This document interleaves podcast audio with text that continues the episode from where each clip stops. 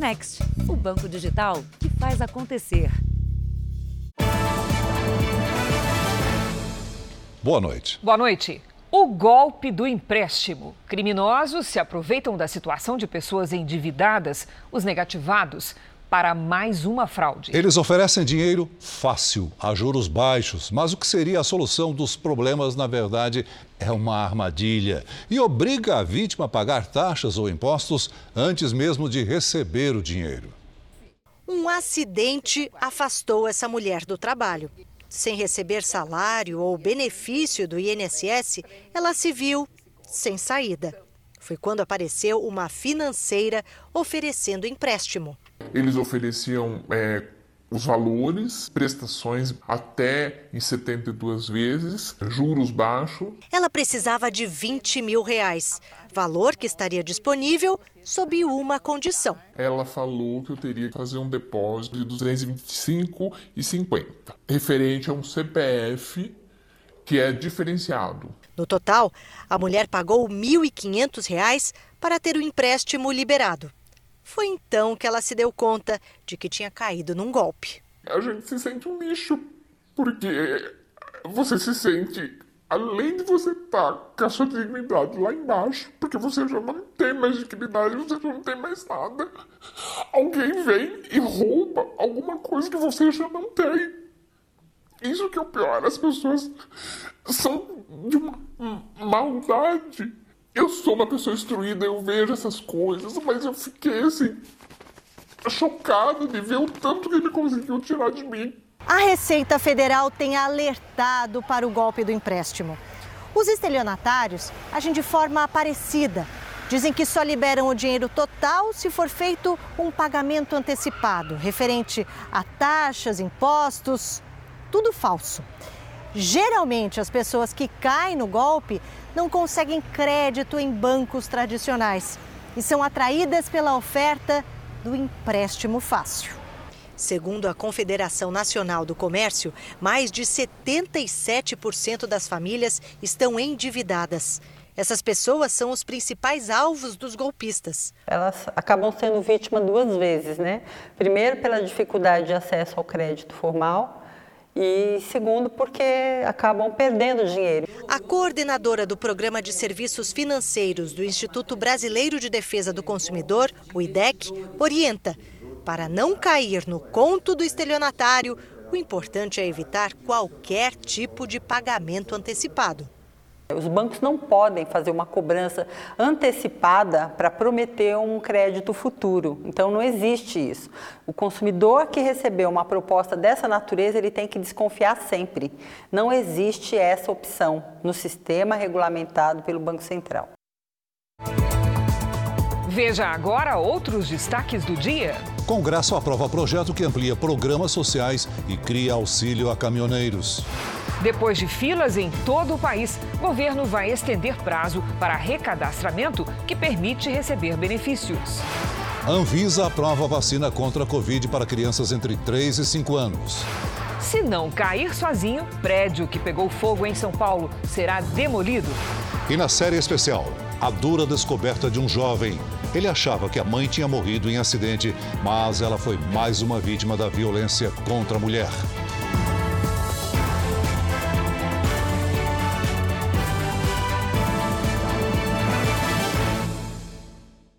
Oferecimento: Bradesco. Entre nós, você vem primeiro.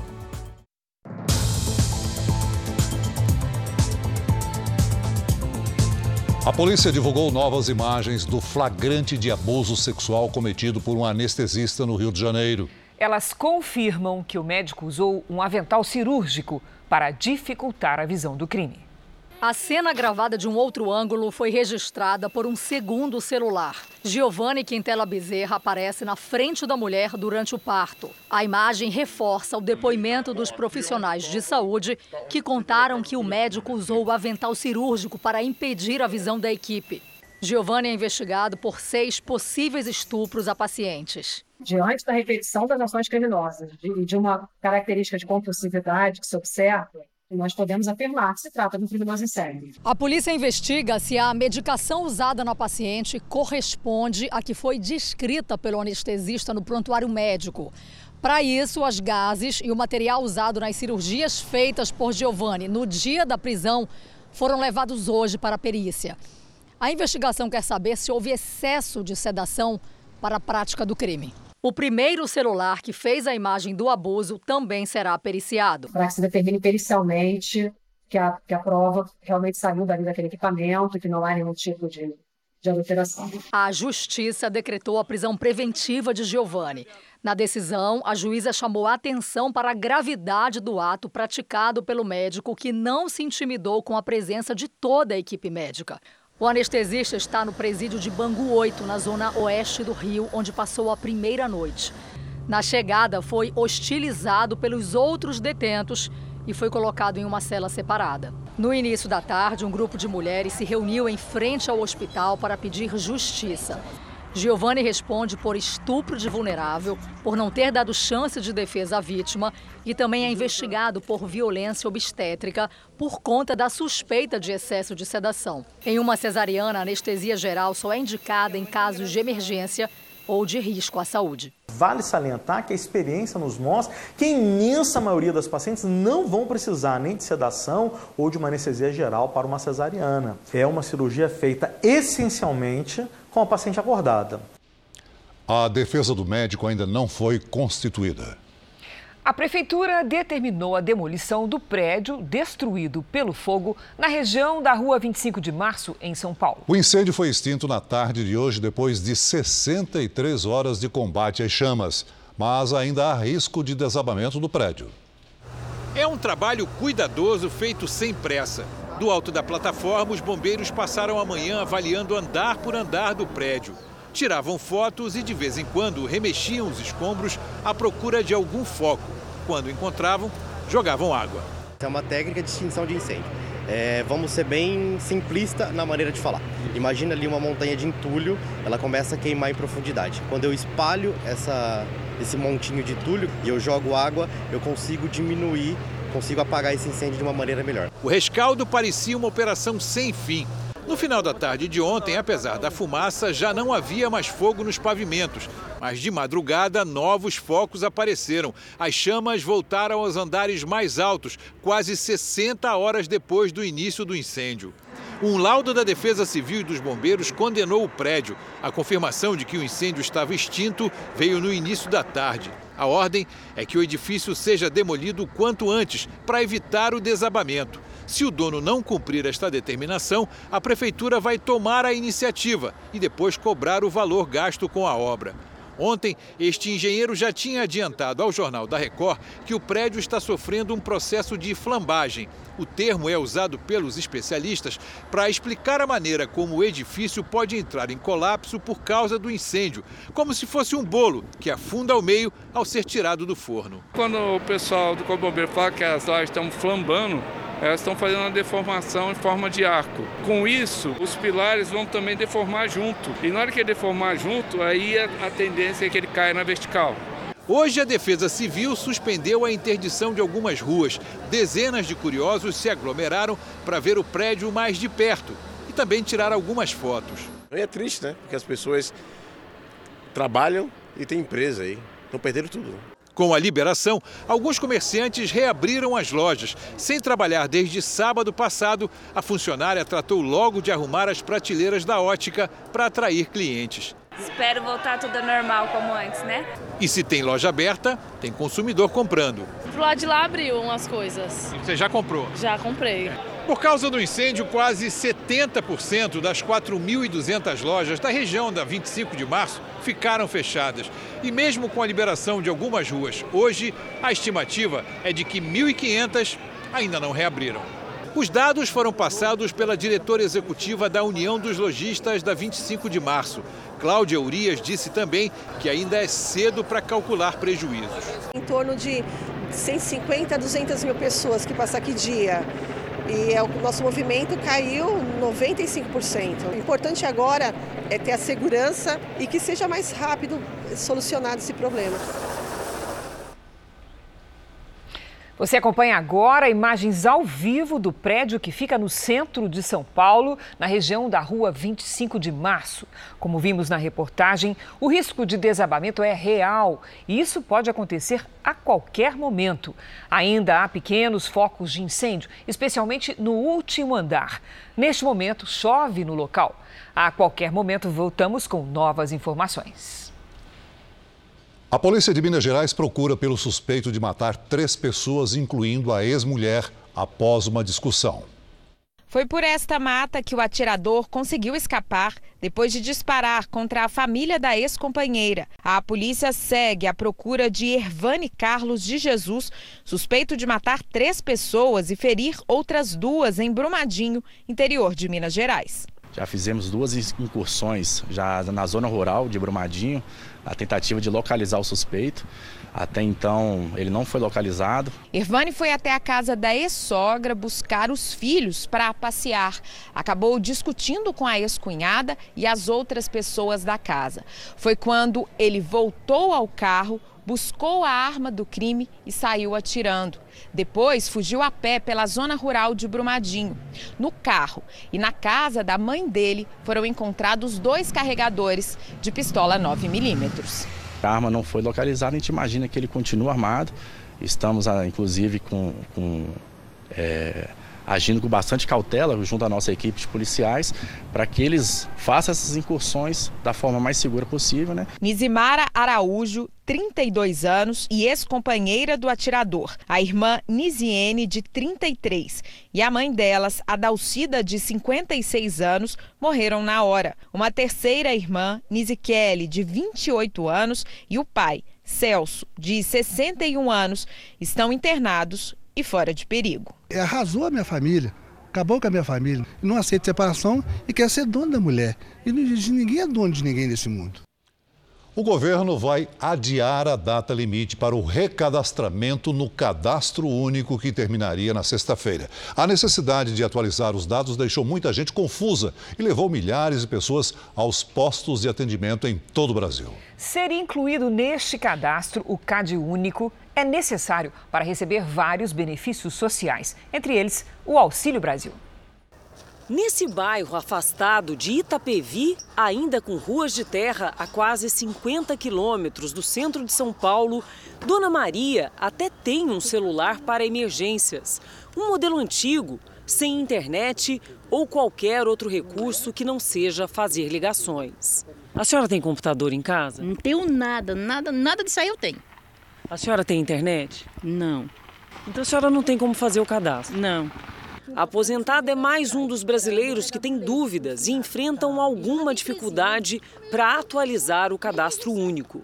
Thaís já tentou por telefone, mas também não conseguiu fazer o agendamento. Tem medo de não ter acesso aos benefícios do governo federal. Hoje está difícil, as coisas estão tá muito caras, né? E uma ajuda dessa, né? Só aqui nesse bairro, em Itapevi, na Grande São Paulo, mais de 50 famílias que estão enfrentando dificuldade já procuraram a associação de bairro e líderes comunitários para tentar fazer o recadastramento. A cada dois anos, as pessoas que estão no CAD único precisam atualizar os dados pessoais. Por exemplo, informar se alguém da família morreu ou se mudou de endereço. Com a pandemia, esses prazos ficaram em aberto. Por isso, o esforço de fazer a atualização. O governo estima que 8 milhões de famílias precisam fazer o recadastramento e isso iria até sexta-feira. Quem perder o prazo pode ter benefícios suspensos, como o Auxílio Brasil, a tarifa social de energia elétrica ou o benefício de prestação continuada. Seria muito de grande importância para mim, né? Porque não é só para mim, como para todas que se encontra desempregada, né? Para famílias que não passaram por nenhuma mudança, é mais fácil. Elas podem fazer a confirmação no aplicativo de celular do Cade Único. Quem precisar atualizar informações deve fazer o agendamento de entrevista pelo aplicativo ou site do CAD Único e aguardar o dia marcado para levar os documentos das alterações nos postos de atendimento. Mas com a dificuldade para concluir o procedimento, milhares de pessoas em vários estados brasileiros foram para postos de atendimento, como esse em Salvador. A cozinheira Algira veio preparada para passar horas na fila. Muita gente, gente demais. Com fome, com sede, debaixo de chuva. Essa outra mulher só foi atendida depois de cinco horas. Muita agonia e é ruim isso. O governo federal prepara uma portaria para ampliar o prazo do cadastramento. Ontem, em Maceió, o ministro da Cidadania, Ronaldo Vieira Bento, confirmou que isso vai acontecer. A gente está editando amanhã uma prorrogação de prazo por mais 60 dias para que os municípios possam estar né, tá ali dispondo da infraestrutura e recebendo essas famílias para o aperfeiçoamento do cadastro único, que é a porta de entrada dos programas sociais. A morte de uma criança enquanto aguardava um leito hospitalar acionou um alerta para a situação da saúde pública em Santa Catarina. Sala de espera lotada. Quem procura a emergência do Hospital Infantil em Florianópolis tem que aguardar até 5 horas por atendimento. Dois médicos para 30, 40 crianças é muito pouco, né? Segundo a Secretaria Estadual de Saúde, são as doenças típicas do inverno, como problemas respiratórios, que sobrecarregam os hospitais. A menina de dois anos e quatro meses deu entrada no hospital no domingo à noite, com um quadro de pneumonia e suspeita de Covid. Segundo a família, não havia vaga na UTI e ela não resistiu. A criança já tinha sido levada quatro vezes a uma unidade de pronto atendimento da Grande Florianópolis. Quando chegou aqui ao hospital, estava em estado grave. Segundo a Secretaria da Saúde, a menina recebeu todo o atendimento possível. Não deu tempo de procurar o leito de UTI para essa criança. Tamanho era a gravidade da situação de saúde dela. Então foi uma série de fatores que infelizmente culminou na perda da vida dessa criança. Há um mês, outra menina morreu enquanto esperava uma vaga na UTI. De acordo com a secretaria, Santa Catarina tem hoje quatro crianças e seis adultos à espera de leitos de terapia intensiva. O quadro é o mesmo em outros estados. No Distrito Federal, a taxa de ocupação das UTIs é de 96%. Em Porto Alegre, chega a 93%. Preocupa muito, né? Então, acho que as autoridades aí têm que buscar a solução rápida aí para suprir essa necessidade aí. Veja ainda hoje. Será que faz sentido não tomar a vacina contra a Covid, que teve a validade estendida? E na série especial, o que parecia ser um acidente de carro, na verdade, escondia um feminicídio.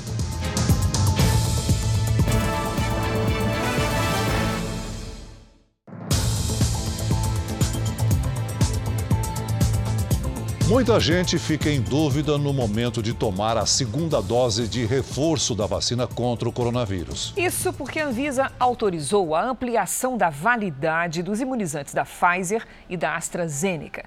De acordo com a agência, os lotes são seguros e eficazes. Os postos de saúde da cidade de São Paulo têm registrado longas filas de espera. É o caso desta unidade. O grande movimento tem a ver com a segunda dose de reforço, ou quarta dose no geral, da vacina contra a Covid para o público com 35 anos ou mais. O problema é que quando chega o momento de tomar a vacina, tem gente se recusando a receber o imunizante disponível nos postos.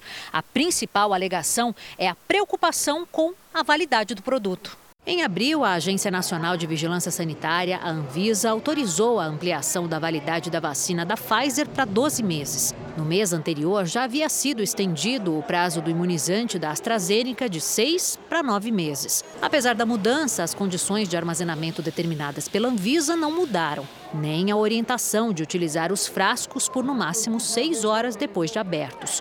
Com uma câmera escondida, flagramos hoje o momento em que uma mulher decidiu não tomar a vacina da AstraZeneca em um posto da região central de São Paulo.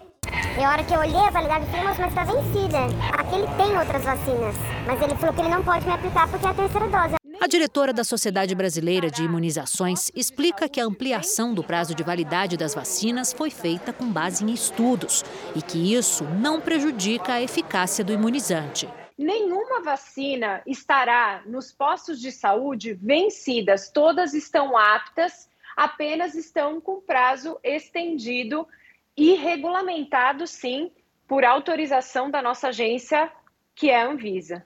Já o número de pessoas que não estão em dia com a vacinação contra a Covid preocupa os especialistas. Segundo a Secretaria Estadual da Saúde de São Paulo, 19,4 milhões de pessoas ainda não voltaram aos postos para tomarem a terceira e a quarta doses. É essencial nesse momento da Omicron que as pessoas estejam com a terceira dose e ou quarta dose é, dependendo do público elegível, em dia. E isso vai fazer com que as pessoas estejam prevenidas para desfechos graves e mortalidade. E é para isso que as vacinas vieram e têm feito a história de salvar vidas durante esta pandemia.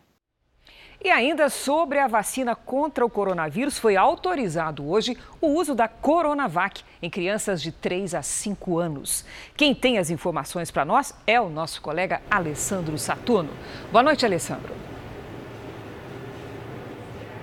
Olá, Cris. Boa noite para você, para o Celso e a todos que nos assistem. Bom, a aprovação da Anvisa para o uso emergencial prevê a aplicação de duas doses no intervalo de 28 dias. Esse pedido de liberação foi feito pelo Instituto Butantan com base em dados do governo do Chile e também da Universidade Federal do Espírito Santo. Os estudos apontaram que a vacina gerou de 3 a 4 vezes mais anticorpos em crianças de 3 a 5 anos em relação aos adultos. A vacina é a mesma que já é utilizada sem adaptação para as crianças, como acontece, por exemplo, com outros imunizantes. As crianças com baixa imunidade vão ficar fora da campanha. O início da vacinação dessa faixa etária ainda vai depender do Ministério da Saúde, que não estabeleceu esses prazos. Cris Celso. Obrigada, Alessandro. Mais de 350 policiais participaram hoje de uma operação contra o tráfico de drogas em sete estados brasileiros. Foram 90 mandados de busca e apreensão e pelo menos dois presos. Em uma casa na Praia da Enseada, em Guarujá, litoral de São Paulo, policiais federais apreenderam o equivalente a mais de 300 mil reais. Parte do dinheiro em dólares. Já em outro imóvel na periferia da mesma cidade, havia quase uma tonelada de cocaína, dentro de 46 sacos de milho prontos para exportação. Um homem foi preso. Tudo foi levado para a sede da Polícia Federal de Santos. Na operação de hoje, foram 46 mandados de prisão e cerca de 90 de busca e apreensão. A Polícia Federal identificou um grupo criminoso que trazia a droga da fronteira do Brasil com países produtores, como Colômbia e Bolívia. A mesma quadrilha escondia a cocaína em contêineres carregados de cargas que seriam exportadas principalmente para a Europa. Durante a investigação foram apreendidas 8 toneladas de cocaína. O principal alvo dos traficantes era o Porto de Santos, onde foram apreendidas, só no ano passado, quase 17 toneladas de cocaína. A maior parte escondida em contêineres, dentro dos terminais portuários, no meio de carga de açúcar e café, por exemplo. Um dos suspeitos foi preso em Copacabana, no Rio de Janeiro. A Polícia Federal também pediu à Justiça o bloqueio de quase 170 milhões de reais nas contas bancárias dos suspeitos, que também são investigados por lavar o dinheiro do tráfico internacional de drogas. Graças à diminuição do ICMS, o principal imposto estadual, os consumidores já sentem claramente a redução no valor do combustível em muitos estados brasileiros. Goiás é aquele que teve uma, a maior queda. Jorge trabalha como motorista de aplicativo. Há poucos dias, gastava cerca de 330 reais para encher o tanque de gasolina. Rodava três dias. Hoje, a mesma quantidade sai por 270 reais, uma economia por mês de 600 reais. Agora tem um incentivo a mais para trabalhar, consegue aumentar sua margem de lucro, já que tudo subiu também, né? Hoje consegue aumentar um pouco, tem mais ganho. De acordo com o levantamento feito pela Agência Nacional do Petróleo, a ANP, Goiás teve a maior redução no preço da gasolina entre todos os estados brasileiros. Em três semanas, o litro do combustível ficou, em média, quase R$ 1,50 mais barato. Em todo o Brasil, a redução média foi de 84 centavos. Além de Goiás e do Distrito Federal, outros sete estados tiveram redução no preço da gasolina que supera um real por litro. Amapá, Bahia, Ceará, Espírito Santo, Minas Gerais, Rio de Janeiro e Paraná. Os preços começaram a cair no fim do mês de junho, depois que entrou em vigor a lei que reduz o ICMS dos combustíveis. Para a população, Um alívio em tempos de inflação tão alta. Mas no final do mês, eu que rodo o dia inteiro, dá 200 reais de diferença. Pô, 200 reais é um gás, né, velho? Graças a Deus abaixando, né? Quanto mais abaixar, melhor. No noticiário internacional, destaque para a inflação dos Estados Unidos, que bateu um novo recorde e atingiu o nível mais alto dos últimos 40 anos. No acumulado de 12 meses até junho, os preços subiram 9,1%. A inflação foi impulsionada pelos reajustes na gasolina, que subiu quase 60%. Os preços da energia elétrica e do gás natural também aumentaram. Os alimentos básicos subiram mais de 12% ao longo do ano. A economia mundial sofreu durante a pandemia e a situação se agravou com o conflito entre Ucrânia e Rússia. O governo afirmou que combater a inflação é a principal prioridade neste momento. Veja a seguir: humorista é suspeito de anunciar produtos pela internet e não entregar. E na série especial, o jovem que acreditou que a mãe tinha morrido num acidente de carro até descobrir que ela foi vítima de feminicídio.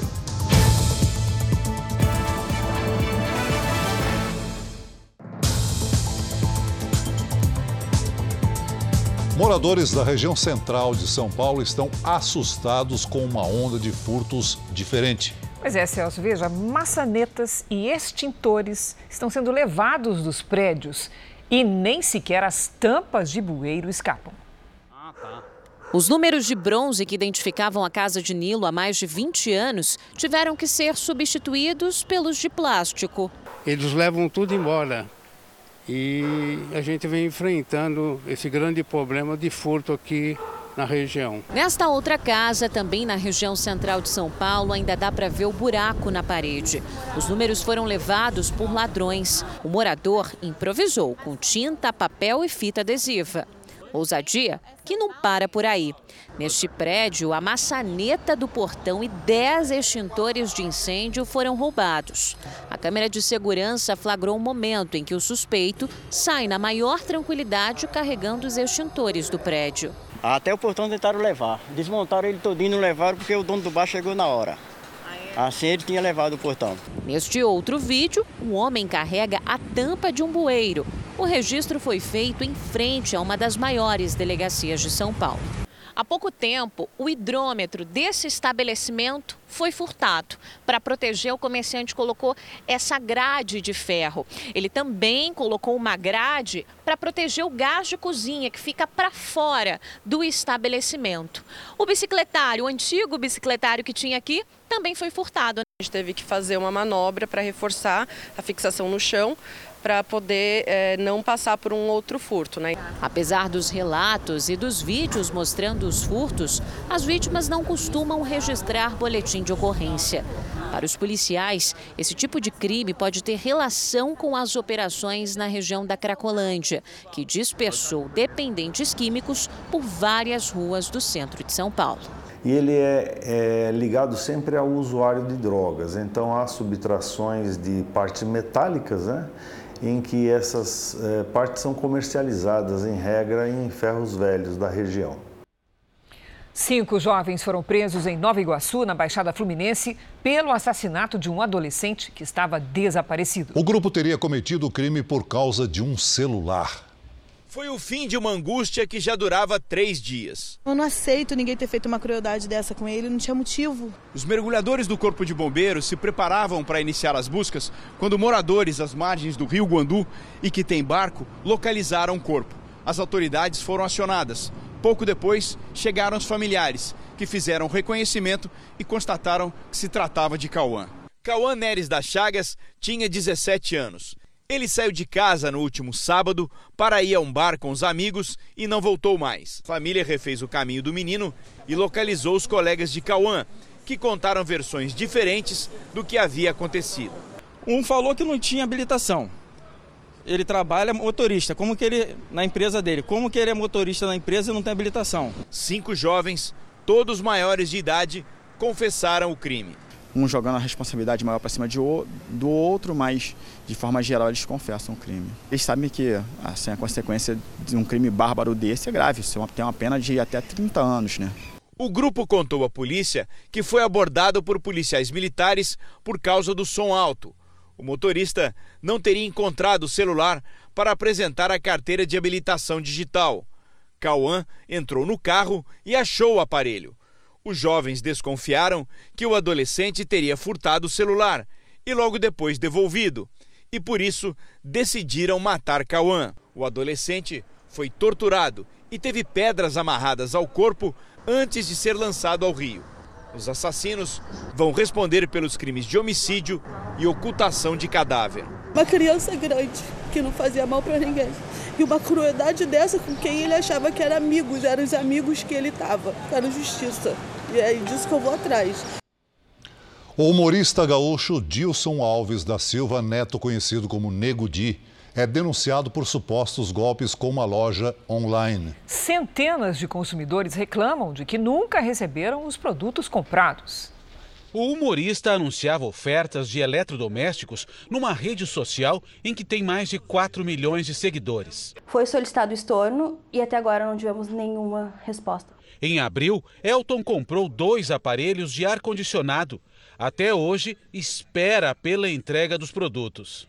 Em razão dele ser uma figura pública conhecida, eu considerei por bem que ele não ia é, é, queimar, digamos assim, o filme dele por causa de um golpe, uma fraude. E as mensagens no WhatsApp da dita empresa, do site que ele, que ele faz publicidade da onde eu comprei, já não responde mais as mensagens. Dilson Alves da Silva Neto, conhecido como Nego Di, afirma nesse vídeo publicado em junho que é dono da loja. É minha loja virtual, não é de terceiros e não é golpe.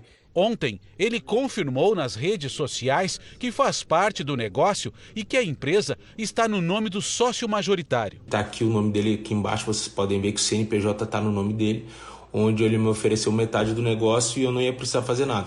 Esse escritório de advocacia em Porto Alegre reúne mais de 200 denúncias contra a loja. Certamente houve assim um, uma utilização da imagem dele, né, para trazer credibilidade à oferta, né? Pelo menos 70 vítimas já fizeram boletim de ocorrência contra a loja.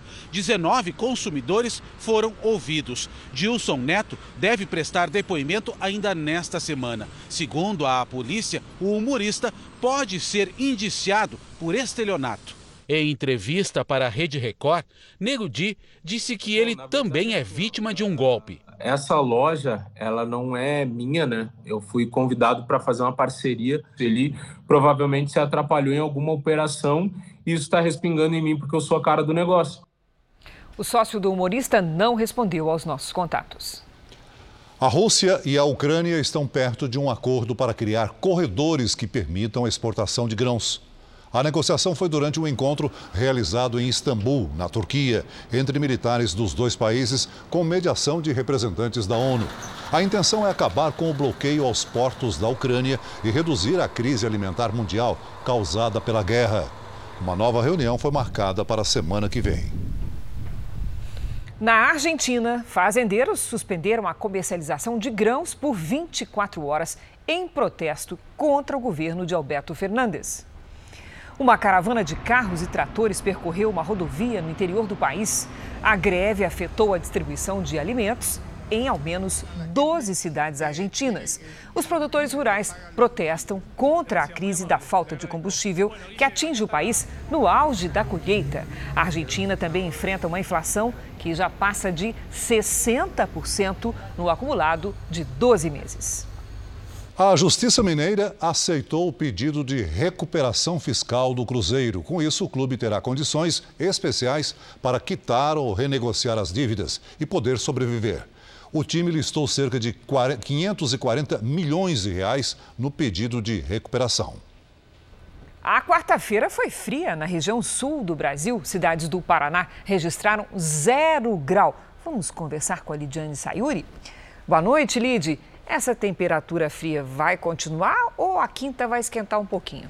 Foi só um susto, digamos assim, viu, Cris? Boa noite para você, Celso, para todos que nos acompanham. Olha, a frente fria que trouxe o ar polar já se afastou e agora está sobre o oceano.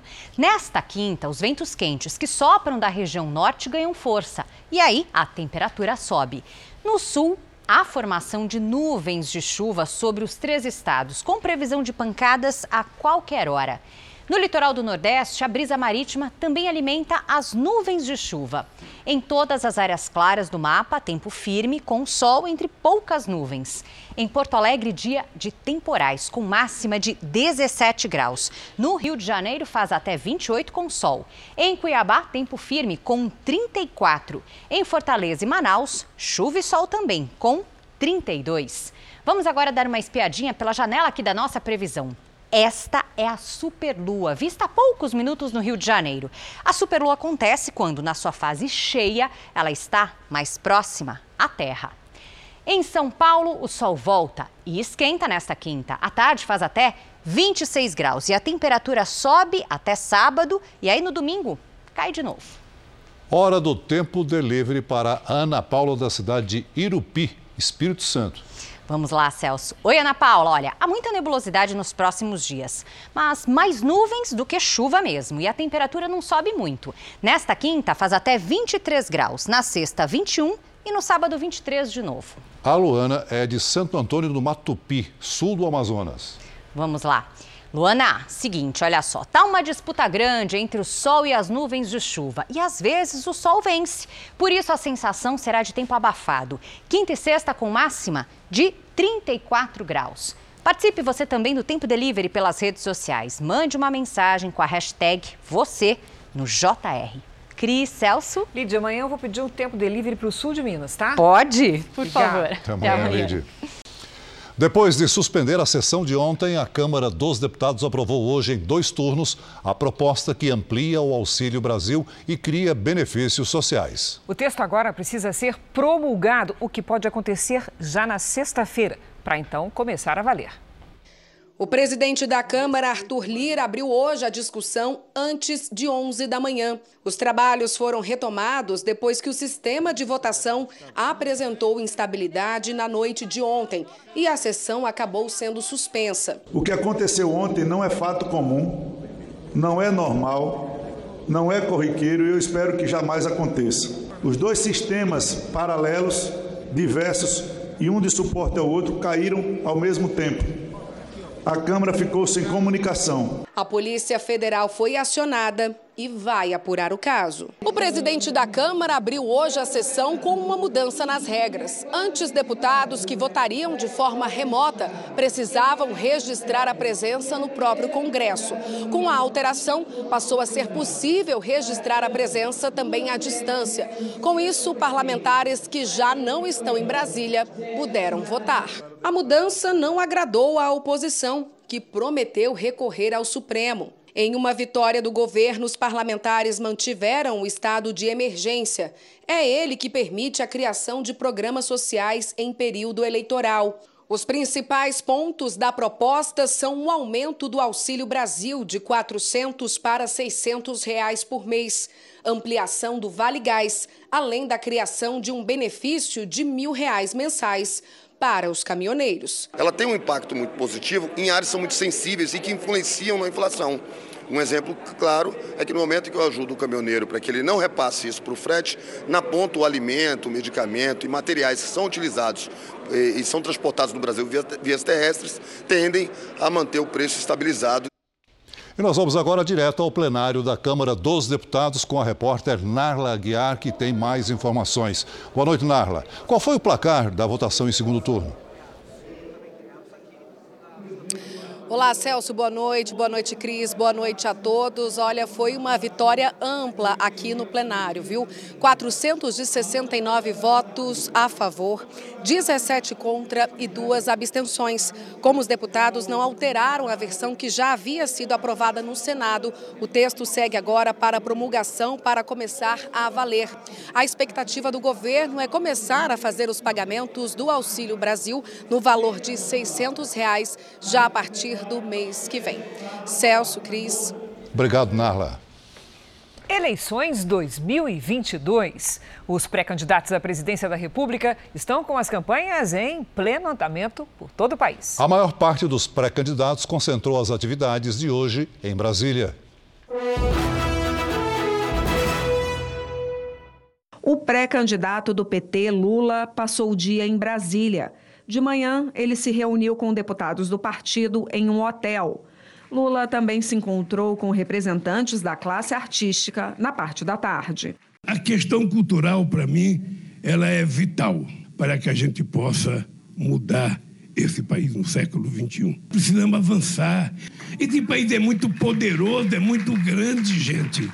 No início da tarde, Lula e o pré-candidato a vice-presidente, Geraldo Alckmin, almoçaram com o presidente do Senado, Rodrigo Pacheco, e alguns senadores. Quem participou do encontro disse que não se falou em apoio político. A democracia e a paz nas eleições foram os temas do almoço. Hoje também a pré-candidata Simone Tebet esteve no Tribunal Superior Eleitoral. Ela estava acompanhada pelas lideranças do MDB, PSDB e do Cidadania. Eles entregaram um manifesto pela paz nas eleições ao ministro Alexandre de Moraes. Mais importante do que declararmos que somos a favor da paz é assumirmos todos nós a responsabilidade de um pacto de não agressão nessa eleição, seja na rua, nos palanques, seja nas redes sociais. O pré-candidato à presidência da República pela União Brasil, Luciano Bivar, participou da abertura do evento Caravana União pelo Brasil e de uma reunião da Comissão Executiva Nacional do partido em Brasília. As duas agendas foram fechadas. Bivar voltou a defender a criação de um imposto digital e prometeu, caso seja eleito, ampliar a faixa de isenção do imposto de renda. Já está no nosso plano de governo. E de quem ganha até cinco salário mínimo estará isento de pagar imposto de renda e como também de não haver a contribuição social, sem perder seu direito previdenciário. Também em Brasília, o pré-candidato ao Planalto, André Janones, do Avante, não teve agenda oficial. O deputado federal participou das votações na Câmara e acompanhou os trabalhos das comissões. Ao Jornal da Record, Janones defendeu a necessidade da reforma tributária e afirmou que uma das principais propostas de campanha é ampliar a distribuição de renda para a população mais pobre. Um Auxílio Brasil mais robusto e tudo isso feito com responsabilidade fiscal. É possível pagar um auxílio maior, é possível atender mais famílias. Depois de algumas reuniões em Brasília, o presidente e pré-candidato do PL à reeleição, Jair Bolsonaro, foi para Imperatriz, no Maranhão, onde foi recebido por apoiadores e participou de um passeio de moto pelas principais ruas da cidade.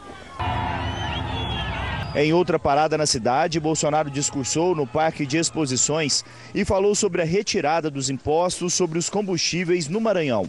Não foi fácil mexer com esse corporativismo dos combustíveis, muito dinheiro, muito forte, mas conseguimos, com persistência, atingir o coração deles. Jair Bolsonaro passa essa noite aqui em Imperatriz e amanhã segue para a Vitória do Mearim, também aqui no Maranhão, para outro evento religioso. O pré-candidato do PDT, Ciro Gomes, teve reuniões com a equipe de campanha em Fortaleza. O tema foi o lançamento oficial da candidatura dele, marcado para a próxima quarta, em Brasília. Nós queremos, portanto, oficializar para que nós entremos na luta por oferecer um projeto de país que nos permita discutir sem ódios e sem rancores e sem paixões despolitizadas as causas dos problemas e, mais importante, as soluções de onde vem o dinheiro, que é o que está em jogo.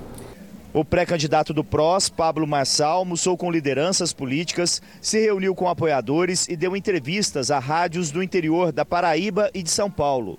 O pré-candidato a presidente do Novo, Felipe Dávila, não divulgou a agenda. No Sri Lanka, manifestantes invadiram o gabinete do primeiro-ministro horas depois dele assumir a presidência interina do país. Já o ex-presidente fugiu depois de uma onda de protestos violentos contra o governo. Na capital, Colombo, agentes de segurança tentaram dispersar uma multidão com bomba de gás e canhões d'água. A população pede a renúncia do premier, que chegou a decretar estado de emergência para restabelecer a ordem e conter os protestos. Ontem, o ex-presidente deixou a cidade em um avião militar com destino às Ilhas Maldivas. Ele fugiu do país sem renunciar ao cargo, o que deixou a população ainda mais furiosa. No último fim de semana, manifestantes invadiram e tomaram conta do Palácio Presidencial. O país asiático enfrenta há meses a maior crise econômica e política desde a sua independência em 1948. A Justiça do Japão condenou ex-diretores da usina de Fukushima. Reatores da central nuclear explodiram depois que um tsunami atingiu o país em 2011. Quem tem mais informações é a correspondente Silvia Kikuchi. Olá, Silvia, bom dia para você. Olá, Cris. Olá, Celso quatro ex-diretores vão ter que pagar uma multa equivalente a 520 bilhões de reais. Eles foram condenados pelos danos provocados pelo acidente nuclear. O processo foi movido pelos acionistas da empresa responsável pela usina. A justiça considerou que houve falha no plano de prevenção de desastres. Três reatores superaqueceram e provocaram vazamento de material radioativo na região de Fukushima esta é a maior indenização já concedida em um processo civil no Japão. Cris, Celso. Obrigada, Silvia. Um tumulto agora há pouco marcou a chegada dos torcedores ao estádio do Maracanã, no Rio de Janeiro. Eles foram assistir a partida entre Flamengo e Atlético Mineiro pela Copa do Brasil. A Polícia Militar reforçou o patrulhamento e instalou pontos de bloqueio nas ruas do entorno do estádio. Num dos acessos, os policiais usaram bombas de gás para dispersar a multidão. O ônibus com a delegação do Atlético Mineiro foi apedrejado. Longe do estádio também houve confusão. Um grupo de flamenguistas invadiu um ônibus na zona oeste da cidade e obrigou os passageiros a desembarcar. Mais cedo, quatro torcedores atleticanos ficaram feridos durante um confronto na rodovia que liga o Rio de Janeiro a Minas Gerais. No Brasil, uma mulher é vítima de feminicídio a cada oito horas. Só no estado do Rio de Janeiro, o número de casos desse tipo de crime subiu mais de 70% nos últimos anos. Na reportagem de hoje da nossa série especial, um acidente de trânsito disfarçava um assassinato. Cinco meses depois, o filho da vítima ainda procura respostas e busca força para retomar a própria rotina.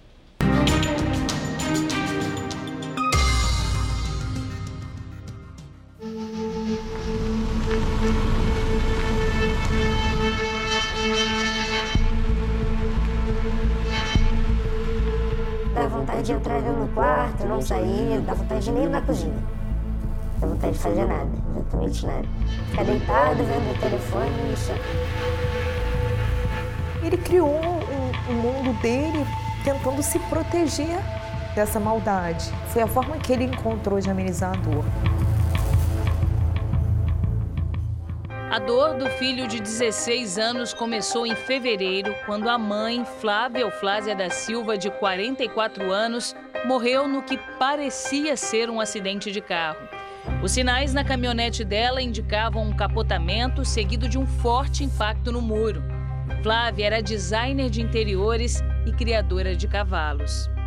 As pessoas sentem falta dela porque minha mãe era uma pessoa do bem, humilde gente boa com todo mundo. Elas chegavam no lugar, ficavam tudo mais feliz.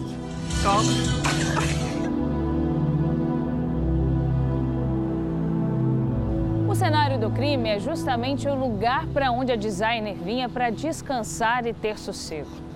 O sítio da família fica aqui em Vargem Grande, esse bairro na zona oeste do Rio. O acidente, bem ao lado da propriedade, chocou também os moradores da região acostumados com tranquilidade. Cinco meses depois, a família continua sem respostas.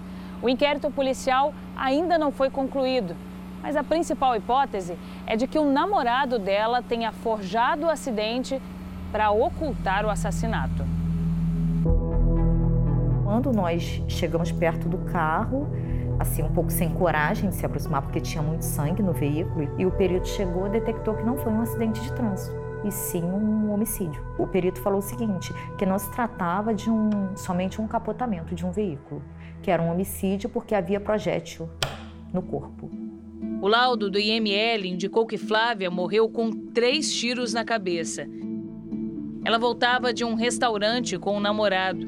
O caso passou a ser investigado como feminicídio. A única testemunha né, que viu foi a pessoa que viu o veículo parado na rua ao lado aqui da residência e que viu quando ela pedia a chave do carro, pedindo para ele baixar a arma. Ele é Alain de Oliveira da Silva, de 38 anos. O namorado de Flávia, principal suspeito, se apresentou na delegacia três dias depois do crime e foi preso preventivamente. Alain negou que tenha sido o autor dos disparos. O caminhoneiro já havia sido preso por tráfico de drogas e estava em liberdade condicional.